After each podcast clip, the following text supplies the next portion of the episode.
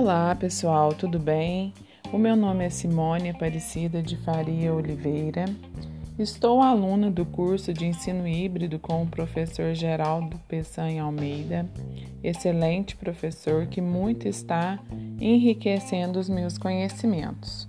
No dia de hoje, escolhi um texto da aula do professor Geraldo, que foi passado para nós no dia 19 de agosto do ano de 2020 é o texto Rotas para o Ensino Híbrido.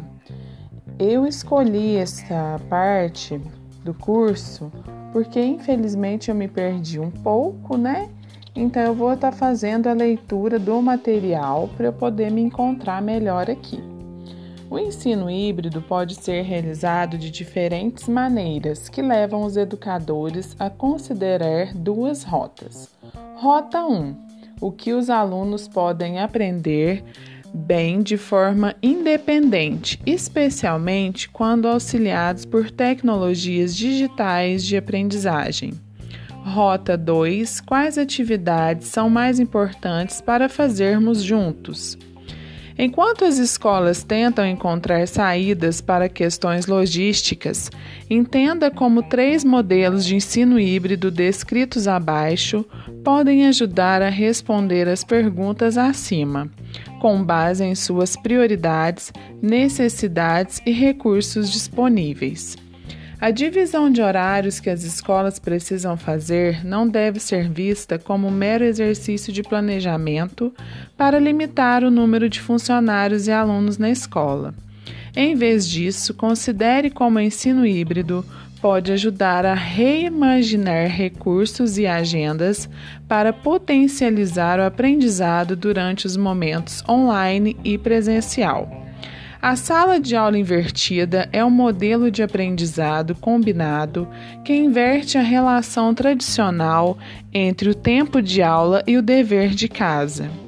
Os alunos aprendem em casa por meio de recursos online ou aulas em vídeo pré-gravadas, e o tempo de aula é focado em práticas ou projetos guiados pelo professor. O modelo de sala de aula invertida não é uma resposta perfeita ao Covid-19, porque normalmente pressupõe que os alunos vão à escola para acompanhar uma grade horária completa todos os dias. No entanto, os princípios básicos do modelo são imensamente relevantes para o ensino remoto em tempo parcial e integral durante a pandemia essencialmente pergunta: quais atividades são melhores para aprendizagem independente versus aprendizagem em conjunto? As respostas podem ajudar professores a maximizar o tempo gasto com os alunos, independentemente se for pessoalmente ou em modo virtual. Os recursos de aprendizagem online oferecem uma maneira eficaz para os alunos aprenderem muitos fatos e habilidades básicas por conta própria.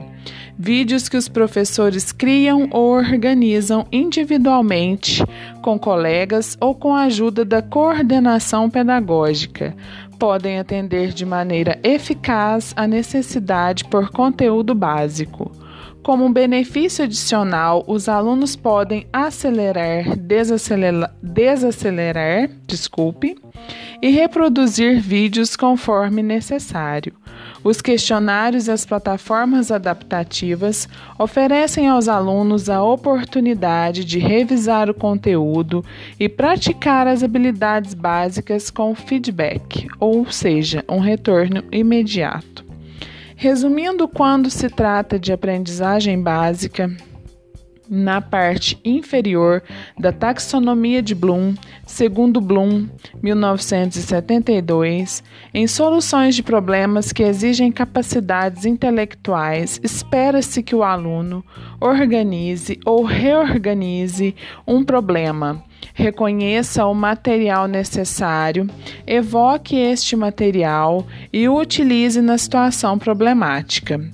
Tanto no caso de capacidade como no de habilidades, pretende-se que os problemas sejam novos e não familiares para o aluno, ou nos níveis mais baixos da estrutura profundidade de conhecimento de web. Os alunos podem revisar muitos materiais por conta própria, desde que tenham acesso a bons recursos online.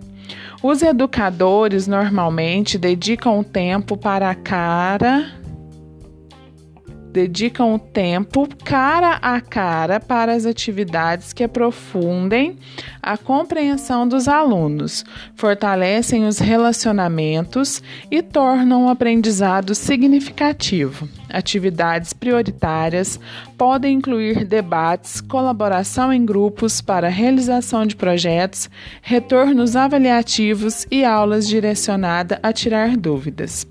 O modelo de aula enriquecida com tecnologia leva os elementos da sala de aula invertida um passo adiante, tornando o aprendizado online a espinha dorsal do processo educacional.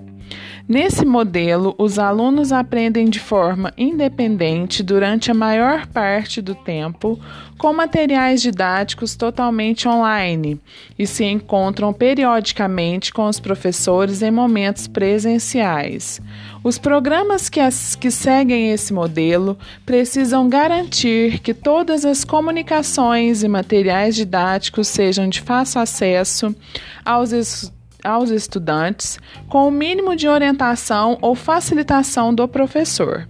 É um modelo que poderia se encaixar bem com o que algumas secretarias de educação estão planejando para o restante do ano letivo, com os alunos frequentando a escola com apenas alguns dias da semana tal como acontece com o modelo de sala de aula invertida, o modelo de aula enriquecida com tecnologia, também incentiva os educadores a estabelecer prioridades para o tempo de aula presencial, em vez de gastar este tempo cobrindo o conteúdo. Os professores costumam concentrar as poucas horas que têm com os alunos em enfrentar os desafios específicos que impedem a aprendizagem, independente dos alunos sejam devido a conceitos errôneos sobre o conteúdo, hábitos de aprendizagem contraproducentes, dificuldades socioeconômicas emocionais ou outros tipos de aprendizagem, ou seja, desafios. Com os alunos ausentes durante as aulas remotas durante a pandemia do Covid-19, um modelo que permite aos professores passar horas presenciais focadas na identificação e solução de dificuldades de aprendizagem parece agora mais valioso do que nunca. A Lacarte priorizando o tempo em sala de aula para os conteúdos mais importantes.